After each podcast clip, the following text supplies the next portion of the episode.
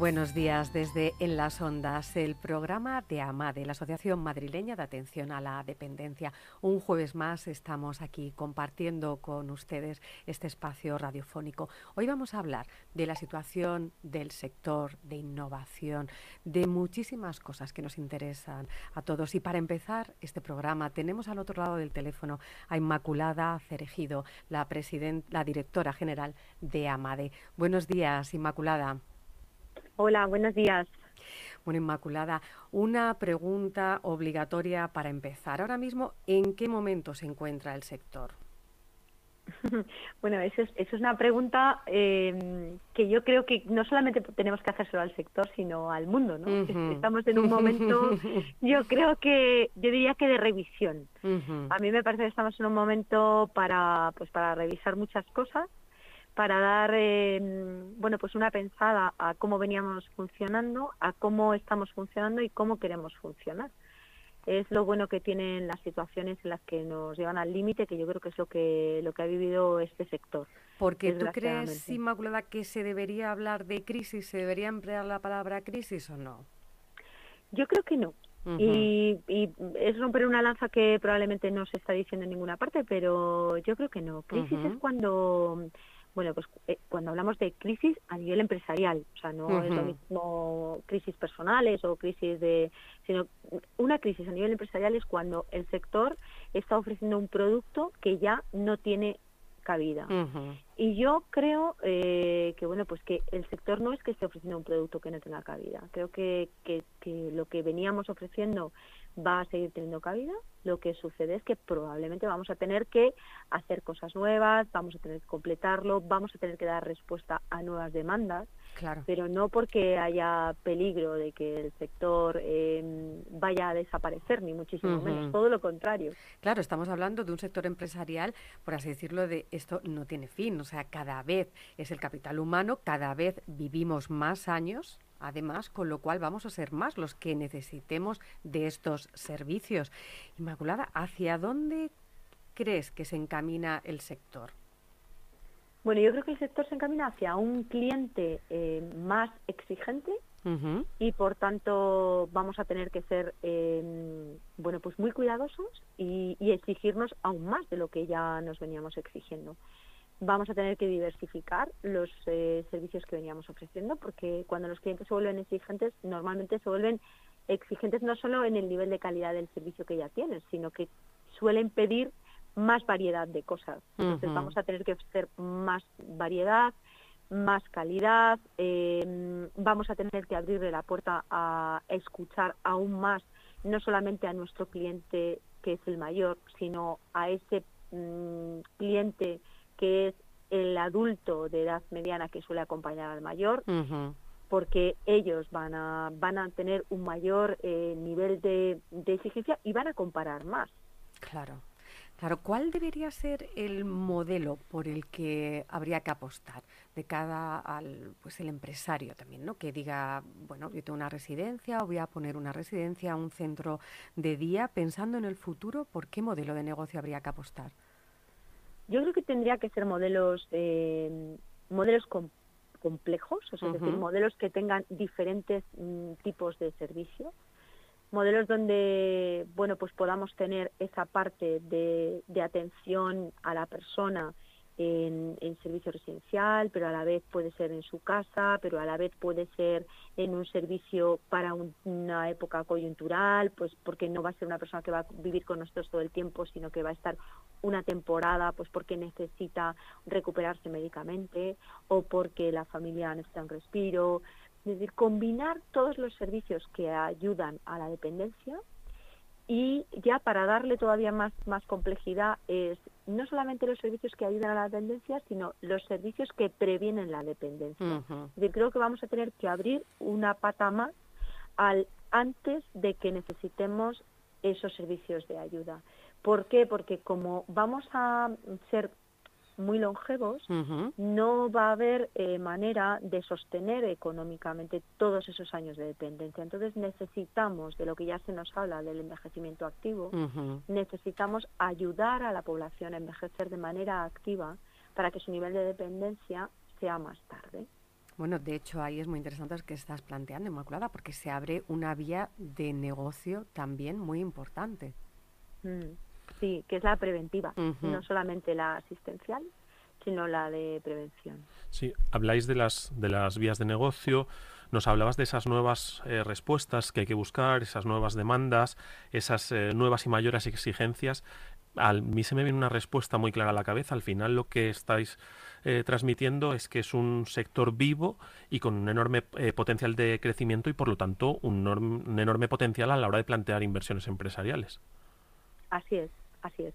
Bueno, yo creo que eh, cuando las empresas que tienen como objeto mover capital y llevar capital a aquellos sitios donde vayan a obtener una mayor rentabilidad, es evidente que nuestro sector es uno de ellos. ¿Y por qué? Pues porque, porque es un sector, como muy bien estás diciendo, que está en un momento con capacidad para eh, generar retornos importantes de inversión.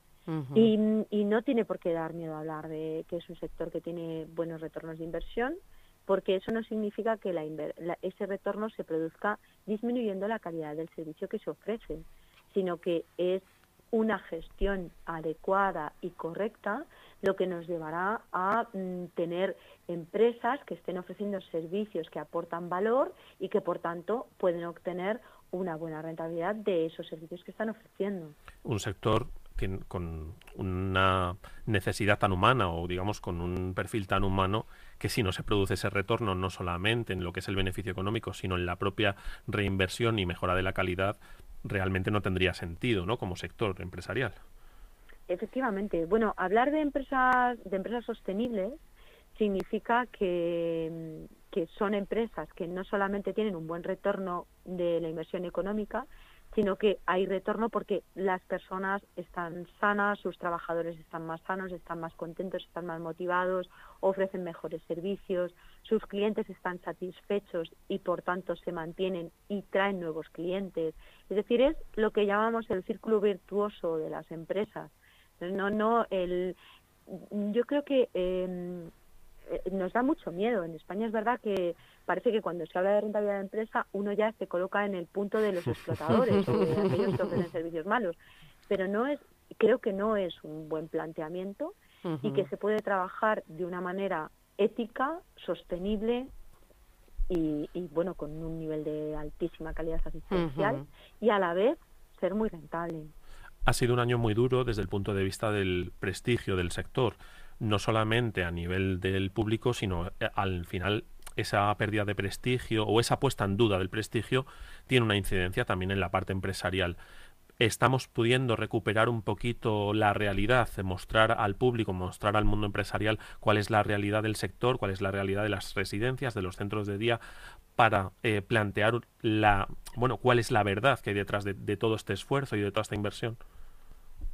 Pues yo creo que se está trabajando muy duro desde, desde las patronales para, para poder eh, mostrar que nuestro sector no es ni muchísimo menos un lugar de bueno pues de maltrato sino todo lo contrario que nosotros somos un lugar somos lugares de vida y que ofrecemos soluciones para, para una mejor vida pero pero también es verdad que quizá estamos magnificando algo que, que ha sido una experiencia terrible la que hemos vivido en los momentos de pandemia y que hace pues bueno que estemos viendo con muy malos ojos no solamente a nuestro sector sino también pues eh, cómo funcionan otros sectores.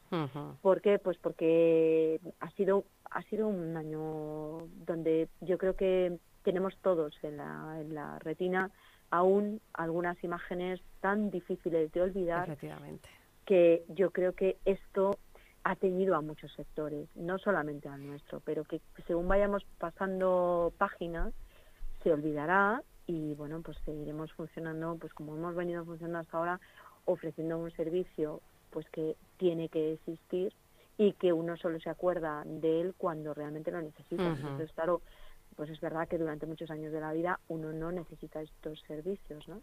Incluso uno puede llegar a morirse sin necesitar estos servicios. No el hecho de ser mayor significa que uno tenga que llegar a estos niveles de dependencia. ¿no? Claro, Inmaculada, escuchando tu reflexión se me venía una idea a la cabeza.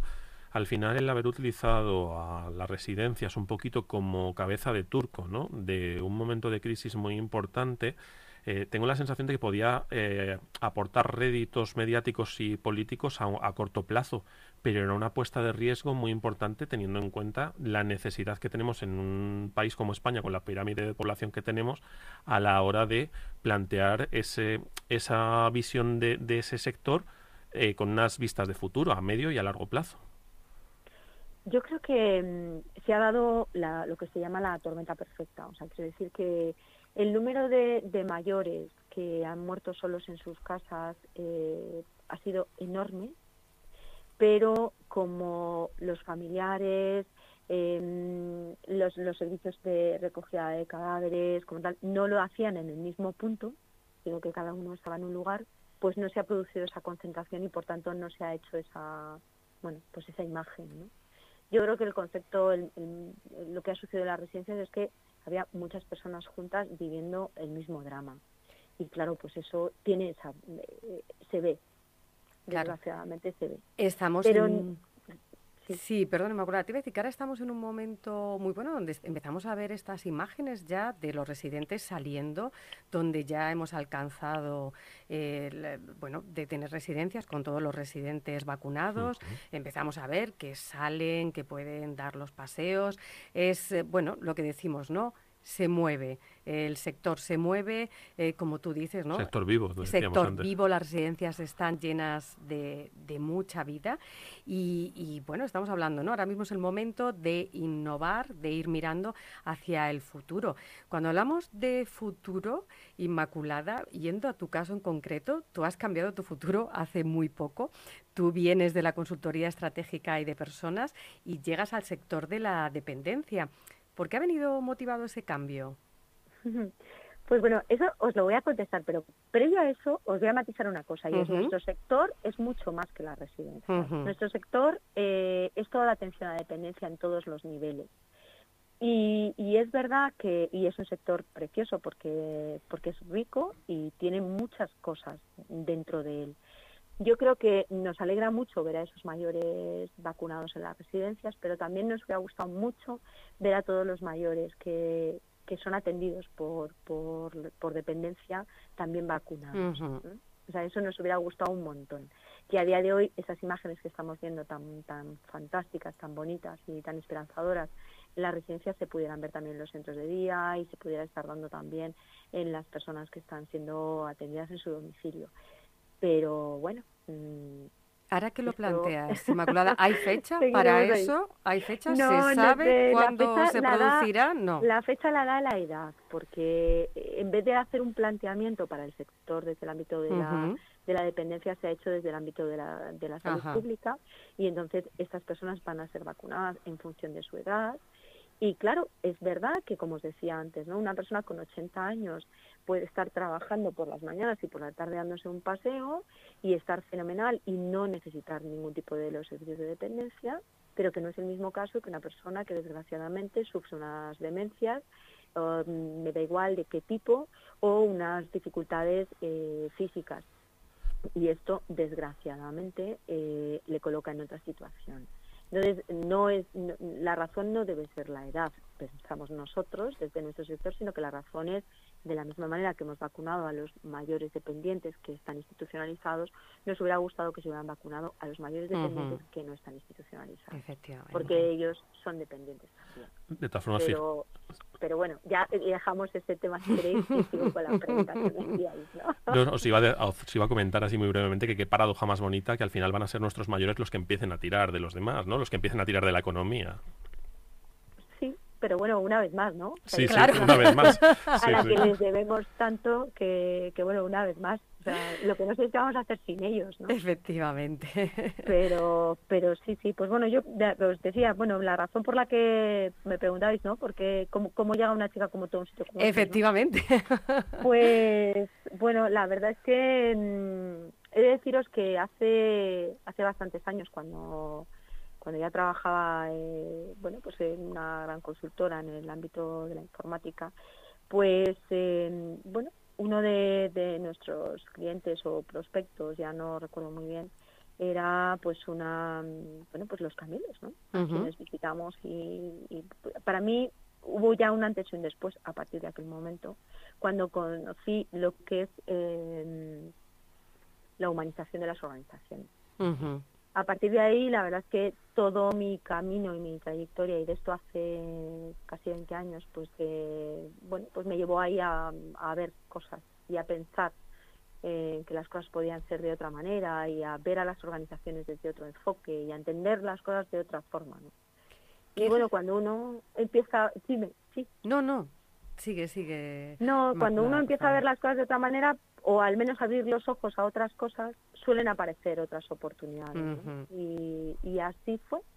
Pues eh, tuve la gran suerte de, contar con una organización a quien le debo ese paso, ¿no? que, es, que es Italia y que para mí ha sido una, una escuela maravillosa y, después pues eh, aquí estoy con, mucha responsabilidad y con y con un gran orgullo por haber tenido la confianza pues nada menos que de, los empresarios del sector en, bueno pues en, ponerme a mí ahí al frente al frente ejecutivo porque al frente real está su presidenta ¿no? pero al frente ejecutivo de, de bueno pues la representación y y la defensa del sector.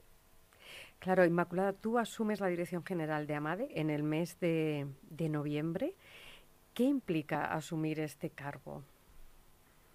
Pues yo diría que implica mucha responsabilidad, porque mm, bueno, pues porque eh, a, la espalda de, esta organización están pues pues los empresarios que están trabajando en este campo y estos empresarios pues son los que verdaderamente están bregando con las dificultades, con los problemas económicos, con la situación, con el desprestigio, con pues bueno, pues con, las condiciones en las que hay que trabajar, con las dificultades con las personas, con las dificultades con los mayores, o sea, ellos son los que están ahí y mi papel es entenderlos, sacarlos adelante y, buscar soluciones, ¿no? Es decir, que al final es uno siente, o lo que yo siento, es una gran responsabilidad y, bueno, pues me encuentro entre las manos con una confianza que, bueno, pues que valoro mucho y que es un gran tesoro el,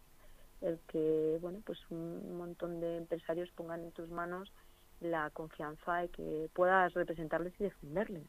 Claro, y estás al frente de AMADE para nuestros oyentes y para la gente que se acerque a conocer AMADE. ¿Cuál es la función de, AMADE y por qué es tan importante su figura inmaculada? Bueno, pues eh, rondando un poco en lo que te contaba, ¿no? O sea, em, las empresas eh, se, se asocian en patronales para, para poder ver representados sus derechos y sus necesidades, para poder estar en el, en, el mercado, para expresar lo que hacen, para expresar lo que necesitan, para captar talento para ese sector, para mostrar a los que son los clientes que, bueno, pues su buen hacer, ese es el papel que tiene para negociar con las administraciones, dado que nuestra, nuestro sector es verdad que es un sector que depende mucho de, de la administración, porque bueno tenemos regulado la ayuda a la dependencia como en nuestro país como un derecho de los ciudadanos. Entonces está muy, está muy regulado y, depende mucho de esa de, esas de, esa administración, ¿no? Porque además por otra parte también tenemos un país donde los salarios y por tanto las pensiones de jubilación son bajas y la dependencia es muy cara. Pero no porque la dependencia sea cara, sino porque es que es caro cuidar de una persona eh, con todo lo que una persona necesita. Sí, sí, todo lo que implica, claro. Tiempo, claro, claro. Entonces, eso es caro y, y para los salarios y las condiciones de nuestro país, pues necesitamos muchísima ayuda estatal. Inmaculada, empezábamos eh, la entrevista hablando de la situación del sector, hacia dónde se caminan las cosas que se pueden hacer para, para la mejora, para la innovación. Desde AMADE, ¿cuáles son las apuestas que se hacen para contribuir a esta mejora del sector? Pues em, estamos haciendo mm, por ejemplo, formación. Hemos hecho, bueno, pues una formación de la que nos sentimos especialmente orgullosos con junto con el Colegio de Médicos de Madrid para, para dar un mayor conocimiento respecto a lo que es el manejo del paciente anciano en, los centros donde están trabajando médicos que, bueno, pues que en, muchos casos no son especialistas en geriatría y necesitan esa formación.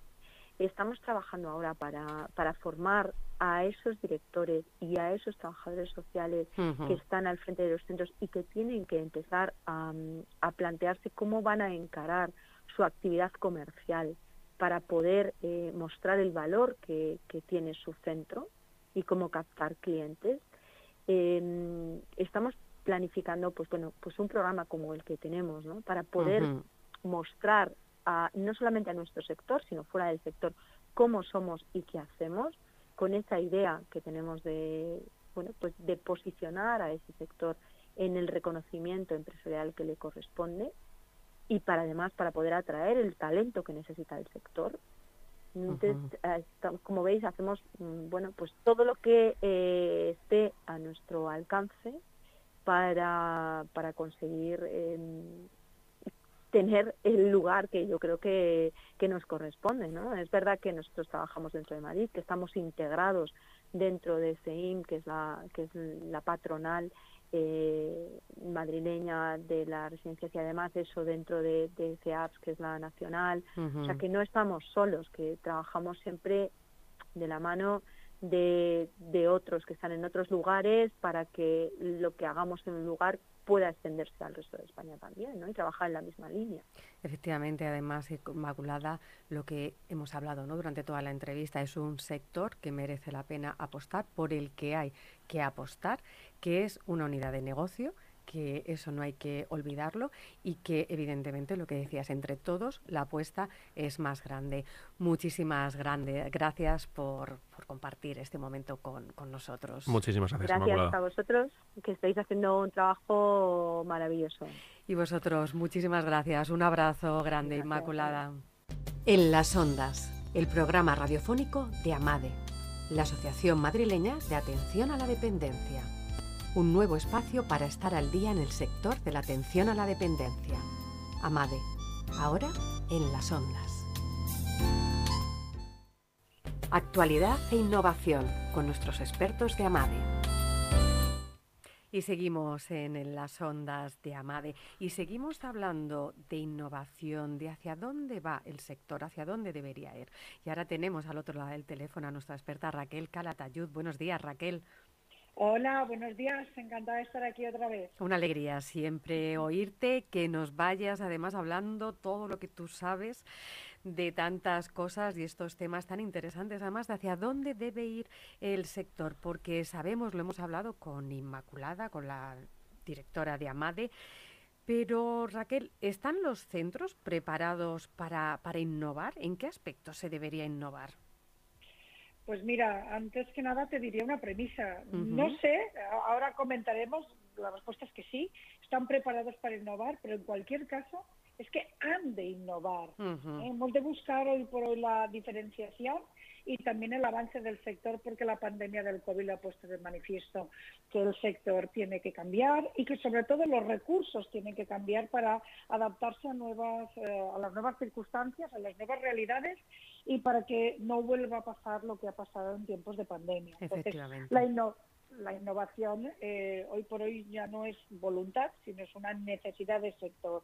Y aquí eh, yo creo que vamos a ver eh, vamos a, ver una etapa muy bonita de, los servicios y los productos también de atención a mayores, porque porque ahora se va nos estamos pensando todos cómo redefinir y cómo reinventar la atención a personas. Claro. ¿Qué tendrían que, en qué se podría innovar? Pues, eh, pues mira, hay muchos centros que sabes que nosotros nos dedicamos también al ámbito de la, de la consultoría. Y una de las cosas que más nos está sorprendiendo en esta etapa, ya podemos empezar a decir post-COVID, es que son los propios eh, directores, los propios profesionales, los propios em, propietarios y gerentes de recursos que quieren que les ayudemos a innovar, que quieren que les... Eh, que les ayudemos a identificar en qué, son aquellos aspectos que les pueden diferenciar, qué aspectos son los, que pueden incrementar la calidad de los servicios que prestan y también cuánto lejos o cerca están de ese modelo más humanista del que hablamos eh, hace un par de semanas conmigo. ¿eh? todo, aquello del reconocimiento de los derechos y el modelo de la atención centrada a la persona. Por lo tanto, yo creo que una buena herramienta para saber en qué tengo que innovar o cómo tengo que innovar es someternos pues a unas auditorías externas y poder identificar cuáles son nuestros puntos fuertes y también cuáles son nuestros aspectos de mejora. Y otro tema también importante, nuestras potencialidades como recursos. O sea, es un poco, Raquel, lo que diría también el análisis DAFO, ¿no? Ver las debilidades, las fortalezas, como cuando haces un plan. Pero también antes de saber hacia dónde debemos ir, ¿cuál sería la radiografía del sector ahora mismo? ¿En qué situación está ahora mismo el sector? Pues mira, eh, estamos en un sector donde sin darnos cuenta la propia normativa, el propio sistema estaba encauzando a los centros a que todos fueran iguales, a que todos fueran la misma línea. Y creo que hacia donde va el sector en estos momentos es hacia la diferenciación, hacia las... Eh, no te diría... Eh, te hablaría de especialización también, pero cuando hablamos de diferenciación es apostar bien por eh, introducir nuevos modelos de atención, el diferenciarme, no tanto porque por lo que hago, que soy un centro de día o soy una residencia, sino cómo lo hago, cuál es el modelo de relación que establezco con las personas usuarias, cómo es también mi vinculación con los profesionales, cómo hago las cosas diferentes, ¿no? Eso puede ser un primer punto de diferenciación. Otro punto de diferenciación y de innovación, la cartera de servicios. Eh, la semana pasada hablábamos de, los centros de día. Los centros de día son un recurso muy interesante y es un recurso muy avanzado en la Comunidad de Madrid y que también se está diferenciando por incorporar servicios complementarios a, su cartera. Y por ahí también viene la diferenciación. Y después, eh, un tercer aspecto es la especialización en función del perfil al que eh, la residencia o el centro de día se quiera ah, se quiera dirigir, ¿no? En el sentido de que cada vez las personas son más diferentes, no ya solo en patologías, que esto es algo muy importante, sino también en maneras de ser, en gustos, en preferencias, eh, en estilos de vida. Nosotros hemos viajado y continuamos haciéndolo, invitando a, profesionales de, toda España y de la Comunidad de Madrid. Hemos ido con algunos empresarios de, AMADE a, a, a, Suecia, y vimos allí como la especialización también tiene que ver con qué es lo que uno espera cuando se hace mayor. Y hay residencias para hispanos, hay residencias para amantes de la música, hay residencias para amantes del arte, hay residencias para otras culturas. Yo creo que eso es un punto en el que eh, vamos a ver crecer ¿eh? claro, es al, al, sector. Es muy interesante, Raquel, lo que estás diciendo. Tú has incidido, lo hemos comentado en varios programas, las generaciones van cambiando. Entonces, las necesidades y las demandas no son las mismas, las que se tenían hace 30 años, ni las que se tienen ahora, ni las que se van a venir a ver, ¿no? A, a 30 años vista. Con lo cual, el empresario, el dueño de una residencia, esto lo tiene que tener también en cuenta. ¿Cómo se puede innovar de, cada, de cara al usuario, lo que estamos hablando, ¿no? En cómo pueden hacer los centros protagonistas en esa innovación también al usuario, Raquel. Pues mira, ah, una manera una manera muy interesante y que además da muchísima información para poder eh, trabajar y mejorar de una manera constructiva es adaptar a nuestro sector la, la técnica no sé si nuestros oyentes la conocerán, del Customer Experience, lo que se llama las experiencias del servicio. Eh, las encuestas tradicionales cada vez no, vemos que nos quedan más acotadas y que nos ofrecen menos información en servicios y recursos para personas mayores, porque como en cierta manera las personas están condicionadas porque están dentro del recurso, a veces no se sienten tan libres para, para, claro, para manifestar su opinión.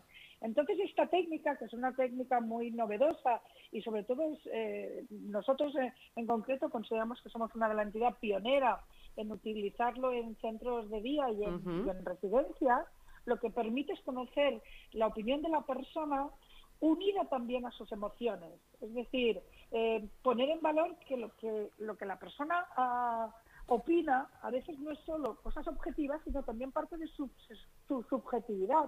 Te poner un ejemplo muy cortito y muy fácil.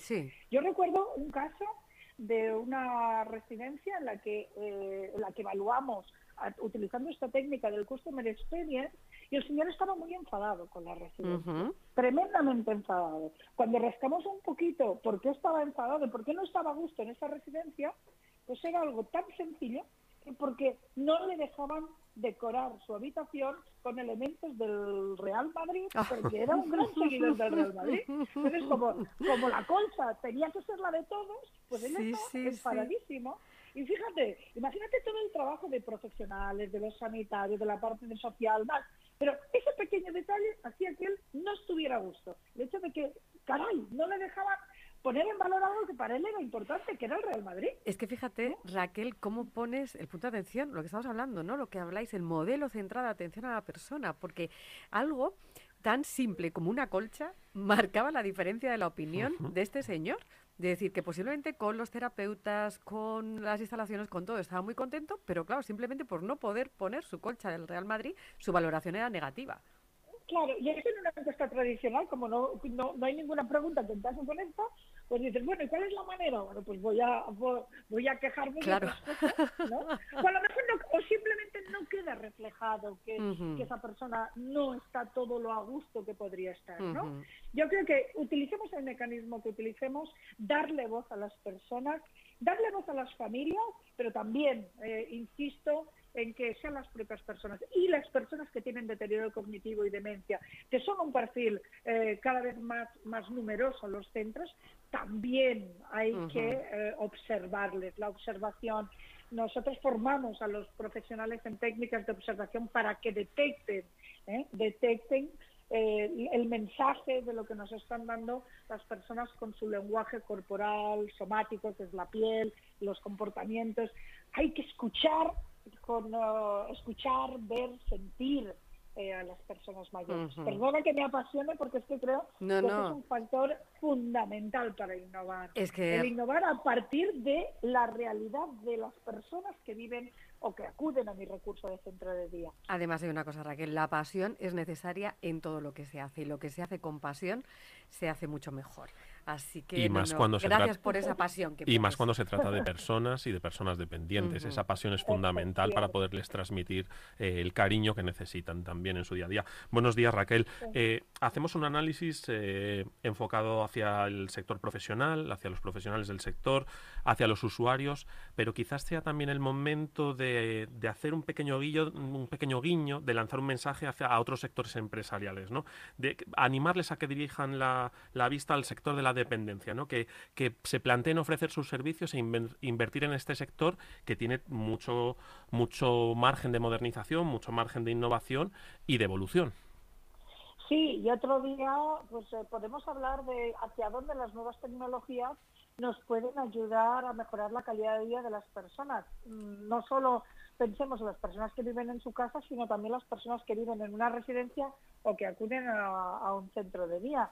Eh, cada vez son más las propuestas que existen interesantes en esta línea. Si queréis esto lo hablamos otro día. Pues sí, Raquel, pues con eso nos quedamos, te emplazamos para seguir hablando y para, bueno, ya sabes, ¿no? Los primeros pasos para el futuro se dan ya ahora.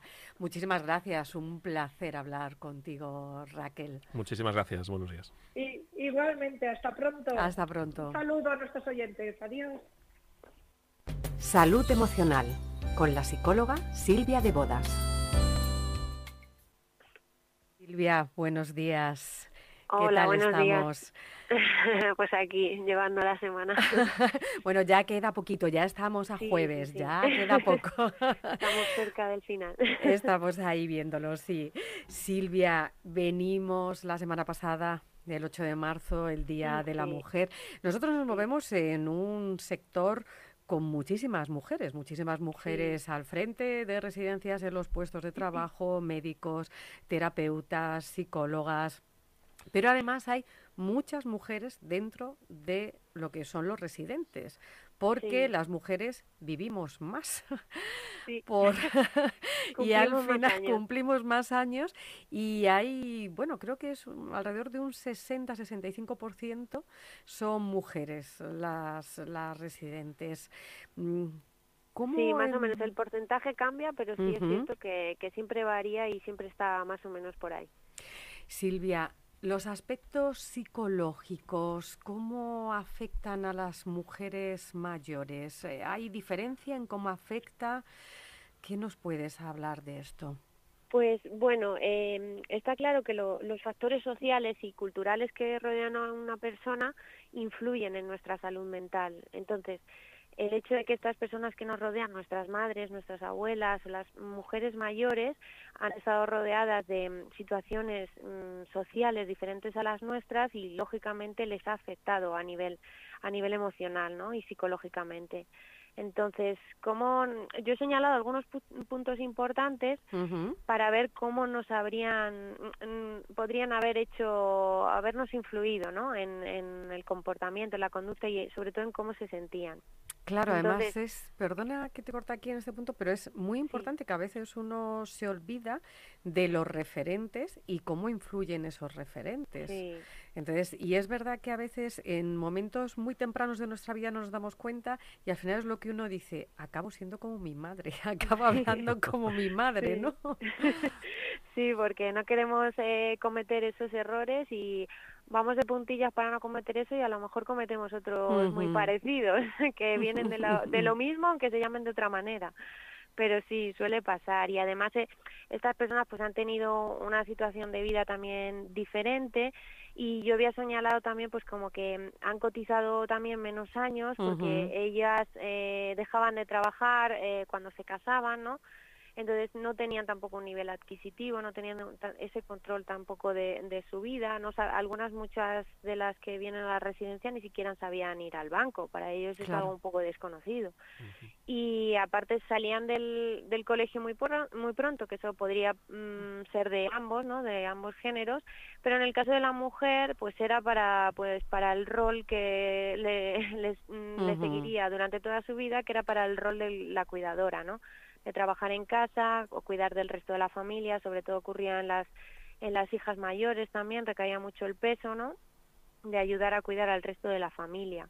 Y luego también pues el contacto físico fuera del núcleo familiar, que a mí me parece importantísimo y que yo cuando les pregunto siempre en la residencia cuando ingresan eh, ¿qué, qué ocio tenías, cómo disfrutabas de la vida, qué hacías cuando no estabas trabajando y no saben señalar nada concreto y a veces te dicen que bueno pues colocar un poco la casa, planchar, fregar, todo visto pues desde el contexto que ellas vivían, ¿no? Claro. Entonces estas situaciones pues les ha generado pues mella muchas veces en, en el autoestima, ¿no? Porque cuando tu rol de cuidador, de cuidadora en este caso es tan importante, cuando tú te vuelves dependiente, eres una mujer mayor que al final dependes de terceros para cuidarte, el sentimiento de inutilidad que te genera es tremendo, ¿no? Porque yo era la que llevaba esto, el hogar y mi casa era mi terreno y de repente no valgo para hacer lo que se supone que, que yo tenía que hacer. Entonces, aunque es duro pensar que era el, el rol de las mujeres, pero así se vivía en ese contexto, ¿no? Y a nivel cultural, y ellas cuando llegan y no pueden hacer cosas de la casa se sienten muy mal, se sienten más tristes, inútiles, como vacías, es como me han, me han sustituido, porque Claro. se supone que esto lo hacía yo y ahora vienen otros detrás que, que incluso me lo tienen que hacer a mí, Buenos días. ya dependo. Buenos días. Buenos días, Silvia. Incidiendo en esta realidad social, que además responde Mm. a un espacio generacional, que son las personas, en este caso las mujeres que ahora mismo pues son las que están en las residencias o en los centros de día. Nos explicabas Sí. muy bien esa cuestión del vínculo filial con los hijos, del cuidado de los hijos, el rol. Sí. Ah, quería preguntarte sobre el, el factor del espacio, ¿no? Del espacio doméstico. Estamos hablando de, de mujeres que han tenido una relación muy, muy estrecha con su espacio doméstico porque no salían en la mayoría de los casos a trabajar fuera de casa. ¿Cómo Sí. se gestiona con ellos ese cambio a un espacio tan ajeno, tan diferente, en el que además ellas dejan de tener un poder de decisión, una capacidad de decisión sobre el propio espacio? Sí, además todo eso que comentas se añade el sentimiento de soledad que les genera, o sea, el hecho de que ellas en su espacio es la casa y de repente se quedan solas, porque o bien enviudan o, sus hijos se van de casa, ¿no? Además se les hace un mundo la casa. Es como que tienen un tiempo del que ellas no disponían porque se supone que todo lo que estaba en la casa era labor suya y ese eh, eh, ese tiempo libre no saben cómo utilizarlo. Entonces se ponen tristes y no saben cómo cómo hacer para ocupar todo ese tiempo y y sienten por lo que hemos dicho antes, ¿no? Una sensación de vacío y de abandono de, en general del mundo hacia ellas, de bueno, ¿y ahora qué? Y realmente lo que se les da es una oportunidad, porque tienen un ocio por delante, pueden consumir eh, cultura, cosas que a ellas no se les ha enseñado por lo que tú decías, ¿no? Porque siempre han estado en la casa, ese ha sido su, su mundo, de hecho no solían salir a hacer actividades y si, la, y si salían era un poco acompañada del matrimonio, ¿no? Eh, los que mm, más han salido que yo veo en la residencia, ido al teatro con pues con el marido, siempre acompañadas. Ellas, si salían, eran de jóvenes, pero una vez que muy jovencitas ya se casaban, dejaban de trabajar y también de, de consumir ocio, por así decirlo. Silvia, y, y, perdón, ¿y qué pautas se le pueden dar a, estas personas, a estas mujeres, cuando les ha pasado esto, han tenido esta vida, este recorrido y ahora estas oportunidades que se le brindan. Ahora, ¿qué pautas vosotros como psicólogos, el trabajo que desarrolláis? Pues mira, nosotros en la residencia, por ejemplo, ofrecemos actividades de todo tipo, ¿no? De hecho, mm, les ponemos a hacer cosas porque inicialmente ellos tiene sus reservas de, uy, esto yo no lo he hecho nunca. Evidentemente, la mayoría de las cosas, muchas no las han hecho porque ellas han, pues han guisado, han cosido, pero no han tenido tampoco mucha oportunidad de hacer cosas diferentes. Y entonces les ponemos a hacer otro tipo de actividades, eh, cosas funcionales, cosas que no han hecho. Incluso mm, el simple hecho de dibujar un paisaje o lo que sea, ellas no se han enfrentado a lo mejor nunca a un folio en blanco y una pintura, o sea, nunca han tenido esa manera de expresarse. Entonces les ofrecemos otras cosas que no son las típicas, al margen de que en la residencia también hay que trabajar la reminiscencia y también no podemos tratar con ellos sin olvidar lo que han vivido y su contexto, porque algunas cosas sí las han disfrutado, ¿no? O sea, eso no hay que olvidarlo, porque la, la costura les encanta. Pero aparte de eso se les ofrecen otras cosas, ¿no? Y es, es lo mismo que podríamos hacer en casa, ofrecer otro tipo de ocio que ellos, ellos no han consumido, pero que les podrían hacer sentirse bien, ¿no? Entonces nosotros se lo ofrecemos e incluso las familias muchas veces nos dicen, nunca había visto a mi madre hacer nada, nada similar, nunca la había visto en esta situación o incluso bailar. No bailaba desde que me salía con mi, con mi padre al baile, o sea, cosas que ellas habían dejado de hacer o que no habían hecho nunca, ¿no? Entonces eso nos, nos gusta que nos puedan decir, nunca lo habíamos visto así. O sea, todavía con esa edad pueden hacer cosas diferentes. Que ellos, ellas mismas lo dicen, ¿no? Ellas dicen, ay, madre mía, si yo esto no lo he cogido nunca, nunca he hecho esto en mi vida, nunca he hecho esto, ¿no? Entonces es, es muy bonito verlas así. Yo te iba a comentar, Silvia, porque yo he visto gente, gente mayor en centros, señoras mayores, que de mm. repente después de ese momento inicial, ¿no? Lo que tú hablabas, ¿no? Donde todo lo han hecho a la sombra de, de sus maridos, de repente se han enfrentado a eso y, yo oía una frase que se repetía mucho, decir, ahora ya no me callo, bastante me he callado. de repente tienen como una liberación, ¿no? Sí, al final todo es presión, ¿no? Presión social. En una sociedad en la que ni siquiera se les permitía decidir si querían tener o no hijos, si, si su matrimonio querían continuar o no, que bueno, eso también podría ser también sobre el hombre, ¿no? Porque estaba mal visto divorciarse o incluso no haber encontrado una pareja o ni siquiera desearla, es, eh, como eso no era así, todo eso es presión, presión añadida. Entonces nosotros sí hemos visto lo que tú comentas, que han llegado un momento en el que eh, mm, cuando están solas han dicho, bueno, pues ahora voy a hacer de todo, porque es verdad que cuando el matrimonio llega a las residencias más es complicado a veces también. Ese rol de, de cuidadoras mm, se extiende y a veces es una ardua tarea, o sea, alejarlas de ese rol. O sea, ellas tiran mucho para llevarles, traerles, les tenemos que reeducar continuamente, que eso es algo que también eh, trabajamos mucho en la residencia, de que ellos dos son dependientes y por tanto los cuidamos a los dos.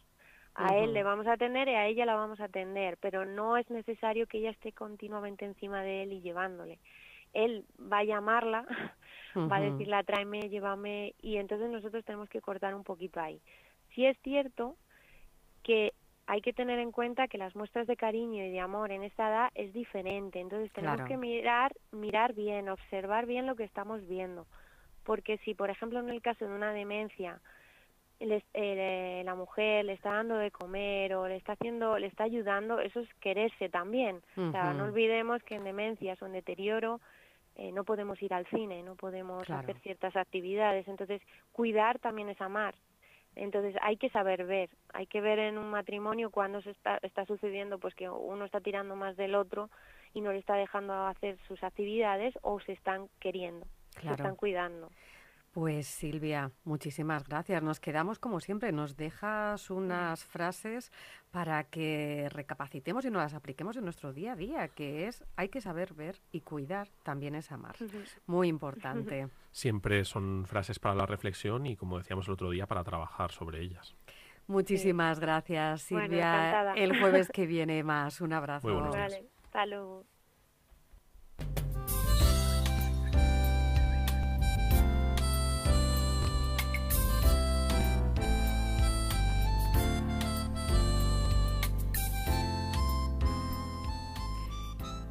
Y ahora en las ondas, el programa radiofónico de Amade, es el momento de escuchar a Jaime Conde, director jurídico de Más Mayor Legal. Buenos días, Jaime. Hola, buenos días. ¿Qué tal? Hoy nos vas a hablar de un momento complicado en el que todos nos podemos llegar a ver, que es ese momento en el que la familia debe plantearse solicitar la incapacitación de nuestro familiar. Pues sí, la verdad es que es una cuestión que creo que es muy interesante porque además nos plantean muchísimos clientes. Eh, incapacitar a una persona no es algo fácil. Claro. Es una cuestión que genera muchas dudas en los familiares porque al final lo consideran una mm, forma agresiva de plantear las necesidades de su familiar porque, eh, bueno, pues creen que les limitan, creen que les están bueno, pues haciendo alguna especie de daño. Y claro, eh, hasta que una persona no está muy, muy deteriorada, no consideran que sea algo como que moralmente estén haciendo lo correcto. Entonces, es algo que querríamos aclarar o que por lo menos las personas tuviesen un poco más eh, de conciencia de, de, cuándo es el momento adecuado para plantearse eh, llevar a cabo este tipo de, procedimiento. Claro, es que al final, Jaime, es lo que, lo que estás planteando, claro, muchos otros oyentes lo habrán vivido, lo estén viviendo en este momento, de decir, eh, yo empiezo a notar que posiblemente mi familiar, eh, yo creo que empieza a tener un deterioro, pero ¿cómo lo planteo? Y lo que tú dices, ¿no? ¿Me siento capaz de llevar a cabo y solicitar esta incapacitación? Sí, efectivamente, efectivamente. Por un lado están eh, familias que tienen conflictos en relación a si unos quieren o no quieren hacer este tipo de cosas. Eh, por otro lado están familias, pues hombre, que les produce cargo de conciencia. Otras niegan la situación de necesidad, pues porque consideran que en un momento inicial de la enfermedad, pues eso es implanteable, porque hay que tener en cuenta que cuando aparece una demencia, una demencia no es algo súbito, una, mm, es un proceso de deterioro que empieza leve, empieza pues, a, veces con trastornos de conducta, a veces con eh, situaciones de inhibición, a veces con situaciones de eh, ansiedad o de aislamiento social, otras veces empieza con pérdidas de memoria, es decir, que al final eh, cada persona cursa el deterioro cognitivo de una manera. Claro. ¿Cuál es el problema? El problema se plantea cuando al principio de cualquier demencia la persona tiene apariencia de capacidad, pero no tiene capacidad en realidad. Eh, eh, para eso es muy importante entender la diferencia entre lo que son las capacidades para ejecutar actividades ejecutivas básicas e instrumentales. Yo siempre pongo un ejemplo, un ejemplo que, creo que es muy, muy paradigmático de cómo, de cómo es esto. Nos encontramos, por ejemplo, con el típico paciente que eh, en una fase muy inicial de la enfermedad, pues le da por comprar naranjas. Entonces va todos los días al mercado y compra un kilo de naranjas. Y va al mercado y le sabe decir al, señor de la frutería, quiero un kilo de naranjas, démelo. Y se lo paga y se va. Eso es una actividad instrumental, comprar las naranjas. ¿vale? La cuestión es lo que llamamos la capacidad ejecutiva, es decir, la capacidad de planificación. Es decir, ¿por qué compro naranjas? Las compro porque no tengo en casa, porque con un kilo es suficiente, porque ahora están de oferta, porque son fruta de temporada, porque me quiero hacer unos zumos. Es decir, yo organizo en mi cabeza por qué hago las cosas. Es decir, planifico. Esas son capacidades ejecutivas. ¿Cuál es el problema que se da aquí? Que esas capacidades deterioradas en un paciente en una fase muy inicial no son detectadas por un tercero que no le conoce. Claro. Porque el frutero que sabe, oiga, a mí me pide un kilo de naranja, yo le doy un kilo de naranja. Claro, yo se lo doy y él me lo paga. Efectivamente, y tú llegas a casa y resulta que este señor tiene 35 kilos de naranjas, que total las tiene ahí amontonadas y no las consume. ¿Por qué? Porque su idea es comprar todo, porque se, mueve en un pensamiento rutinario. Es decir, es un ciclo que siempre es lo mismo. Entonces, ese, ese déficit en esa capacidad de planificación que lo he ejemplificado en, una, en una cuestión muy simplona, pero que si lo llevamos, por ejemplo, a movimientos de bancos, eh, cuestiones relacionadas con relaciones con terceros, por ejemplo, los cuidadores, pues yo qué sé, hacer testamentos, donar bienes, e, ese tipo de cosas que son de mayor entidad jurídica, pues claro, suponen un riesgo, suponen un riesgo porque pueden suponer daños para la persona de tipo económico y patrimonial, eh, daños para los herederos. Entonces, claro, cuando una persona tiene que plantearse si incapacitar o no incapacitar a su padre, realmente tiene que plantearse si el hecho de no hacerlo es un riesgo o no lo es. Claro. Claro, Jaime, porque además es que estás hablando de que podemos, se puede dar el caso, ¿no? De un señor que va a un notario y que el notario le pregunta cómo se llama usted, usted sabe que está en una notaría, ¿dónde vive usted? Y el señor responde perfectamente, pero el señor está testando a favor de un cuidador y él no es consciente de la consecuencia que genera ese acto. Efectivamente. O está eh, relegando a uno de los hijos a la legítima estricta porque resulta que mm, uno de los o otro de los hijos le ha metido en la cabeza que es un mal hijo, que no le atiende, que no le cuida. Es decir, pueden suceder muchas cosas, con lo cual ese momento, que es un momento de vulnerabilidad extrema del paciente, pero que es solamente eh, una cuestión que, que, se detecta mm, cuando tú haces una exploración neuropsicológica detallada, pues claro, ese problema puede suponer luego muchísimos conflictos o la génesis de muchísimos conflictos, porque, porque al final puede suponer eh, enfrentamientos familiares o puede suponer perjuicio patrimonial para el incapaz o puede suponer muchas, muchas cosas. Y al final de lo que se trata es de que seamos capaces de eh, prever el daño antes de que éste se pueda ocasionar y, y, bueno, pues, pues conseguir que la, que al final los conflictos no existan en un futuro, ¿no? Que es, que es un poco lo, el escenario ideal. Buenos días, Jaime. A la hora de plantear la incapacitación, perdón, la incapacitación, incapacitación, perdón, madre mía, eh, ¿debe ser completa o hay distintos niveles de tutorización? Hay distintos niveles.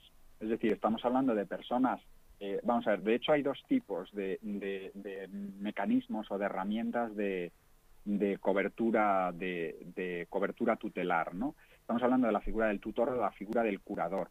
Dependiendo de cómo esté la persona, eh, se puede plantear simplemente una especie de soporte, que sería un curador de soporte en la toma de decisiones complejas, es decir, tendrían que firmar curador y curatelado para hacer eh, cualquier tipo de acto jurídico relevante, o se puede plantear la figura de la tutela. La figura de la tutela es anormal en demencias, porque al final en demencias las capacidades, primero, es una neurodegenerativa progresiva, con lo cual estamos hablando de que va a ir a peor y, lo más razonable en este caso es que tenga una cobertura jurídica total ¿no? de, tutela.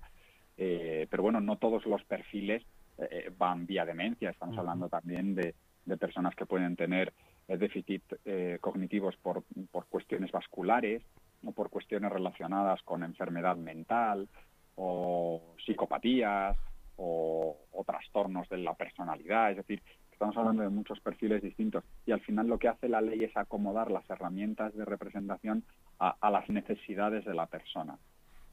Atendiendo al hecho de que tenemos distintos niveles eh, y por lo tanto diversas eh, situaciones, poniéndonos en el caso, digamos, de la más extrema o de la más completa eh, en cuanto a la incapacitación, perdón, otra vez, incapacitación, una cosa nos suele preocupar mucho en España, los plazos. Los plazos son muy largos, depende de cada comunidad autónoma, dado que, bueno, cambian mucho las realidades de según dónde y más que de comunidad autónoma depende del juzgado. Es decir, hay juzgados que son más ágiles y juzgados que son menos ágiles. Pero bueno, depende de la carga, depende del lugar, depende de si son juzgados que comparten instrucción con instancia, porque al final la instrucción digamos que es muy absorbente porque las cuestiones penales lógicamente son de mayor urgencia. Es decir, depende de muchos elementos pero un procedimiento normalmente de incapacidad no debería alargarse más allá de los seis meses. ¿Y qué sucede mientras tanto? Pues mientras tanto pueden pasar muchas cosas. Pueden desde adoptarse medidas cautelares si la situación es grave, hasta reconocer la figura del guardador de hecho como, figura eh, relevante en, el tema de la administración de una persona presuntamente incapaz. Eh, los escenarios pueden fluctuar. Sí, pueden ser muchos. Jaime, y uno que se puede dar y que seguro que le preocupa a la gente, dos hermanos, uno quiere incapacitar a su familiar y otro no. ¿Qué se hace en esa situación? Pues vamos a ver, yo para incapacitar no necesito, siendo hijo, perdón, no necesito la intervención o cointervención de nadie. lo puedo promover yo por mí mismo, con lo cual si mi hermano no quiere, yo lo puedo hacer, no necesito a nadie. Perfecto, pues eso ha quedado clarísimo. Desde aquí a nuestros oyentes, como siempre les decimos, lo mejor ante cualquier situación es que acudan a profesionales como más mayor legal. Allí le van a aclarar todas las dudas. Muchísimas gracias, Jaime, como siempre. Muchísimas gracias. Gracias a vosotros. Un abrazo. Un abrazo. Chao. Qué extraña sensación debe ser la de sentirse mitad, mitad inacabada saberse mitad de un todo que es completo y por tanto considerarse incompleto por ser mitad. ¿Cómo afrontar el día a día existencial cuando la persona se reconoce vacía de una parte de la propia identidad de uno mismo, de una misma? Siempre había sido una mitad, sin saber mi identidad, expresaba una mujer en su canto desgarrado. Y es que, independientemente del género, del ser, del ser hombre o ser mujer, no es lo mismo sentirse mitad de un todo integral, complementario de la unidad, que sentirse mitad de algo inconsistente o que te anula. Es en esta segunda concepción en la que se enmarca la necesidad de encontrar la identidad a la que clama nuestra mujer en su canto desgarrado. Un canto en el que la misma mujer prosigue expresando debo empezar a ser yo misma y saber que soy capaz y que ando por mi pie. El canto desgarrado al que me he referido es una canción que quizá ya hayan identificado titulada Desde mi libertad y al que le puso voz María Pilar Cuesta. El tema fue compuesto por Danilo Baona, productor, compositor y arreglista italiano, y por un tal Víctor Manuel San José Sánchez, más conocido como Víctor Manuel, a secas, compositor, cantante y pareja de la citada María Pilar Cuesta Acosta, una madrileña nacida en el barrio de Lavapiés, a la que se conoció por su nombre artístico, Ana Belén. Artista comprometida en lo cultural en lo social y siempre en vanguardia de la conquista de las libertades, Ana Belén ha mostrado su talento artístico tanto en su faceta como cantante como en sus apariciones en la gran pantalla, en la que ha protagonizado una extensa filmografía y también en los escenarios, en los que ha desarrollado una dilatada y brillante trayectoria teatral. El tema Desde mi libertad fue recogido en el álbum Ana de Ana Belén en el año 1979, un álbum que logró un gran reconocimiento por la novedad y exquisitez de sus letras, cargadas de poesía amorosa y potencia transformadora.